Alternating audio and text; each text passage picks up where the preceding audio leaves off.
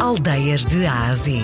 Uma viagem à descoberta das aldeias e vilas que fazem parte do nosso valioso património cultural e rural de Portugal.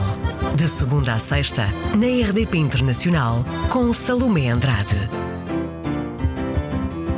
E hoje vamos para o Conselho da Figueira da Foz, distrito de Coimbra. A minha vila fica mesmo, mesmo aqui na, na enseada da Serra da, da Boa Viagem, Figueira da Foz, entre, entre o Camondego e a cidade, em Figueira da Foz.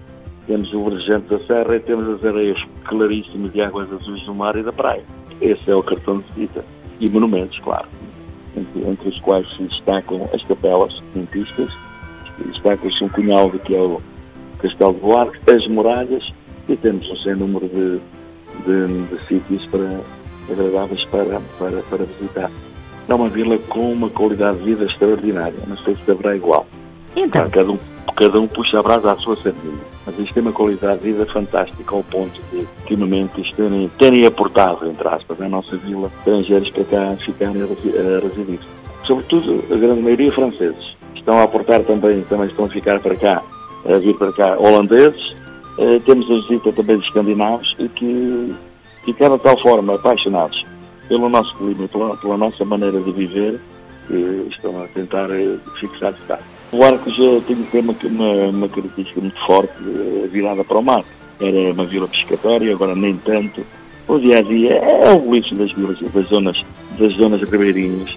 E o boliço, as, as primeiras pessoas irem para os mercados, as primeiras pessoas irem para a lota aqui agora na, do lado lá. E, e, portanto, o ver o mar, ver o estado do tempo, como é que está, começa desta forma, e as pessoas irem para os empregos, para as escolas, para levarem os filhos, os netos, e é desta forma que começa a vida. e já não se vive, neste caso, ah, da pesca, pois não? Eh, infelizmente, infelizmente, poucos vivem da pesca. E da agricultura também já não. Exatamente. Senhor Presidente, isso quer dizer, já que vocês não é, estão junto ao mar, ah, que a gastronomia aí é boazinha, não é? Ela Não é boazinha, é muito boazinha, é ótima, fantástica. E então o que é que se come aí? Toda a qualidade de peixe e marisco, toda a qualidade, e de moluscos também. É, é- é tirar a moeda para o ar, tudo, portanto, é, essencialmente a sardinha pescada aqui na nossa plataforma, em frente à Figueira da Foz, é, é, é, é, é do melhor que há. Existe algum prato típico aí da Vila de Boarcos ou não? Existem várias eh, tipicidades das coisas, é, é a forma como, como nós, por vezes, divulgamos e, e as encaramos eh, em termos de gosto. Portanto, temos, temos um, um, um prato que é a raia, a raia de pital, ou de pitel, como querem, como querem dizer, a sardinha assada, temos feijoada de búzio, temos caldeirada, que, é que leva vários peixes, que é uma coisa fantástica. O próprio polvo e os mariscos apanhados aqui mesmo aqui no nosso santuário de pesca, aqui em na Baía, na Baía de Boarques, é qualquer coisa fora de sério. Doce, nós temos um pouco de variedade em três, em três doces, que é o leite creme, o arroz doce e as papas de moado. São papas, parece chocolate, feitas com sangue de porco, curiosamente. E aqui no nosso conselho é uma coisa, pronto, é uma competição entre as freguesias para ver quem faz melhor. Senhor Presidente, já estamos no final, aqui vai a última pergunta. Foi rápido, foi Eu disse-lhe, são seis minutos, é rápido. A que é que cheira a sua vila?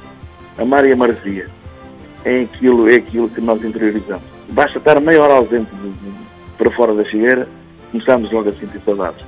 E quando entramos ali naquela zona, que é na rotunda da Ponte do Galante, e cheiramos o vento da maresia do norte, aquela maresia suave, é um cheiro a mar, totalmente.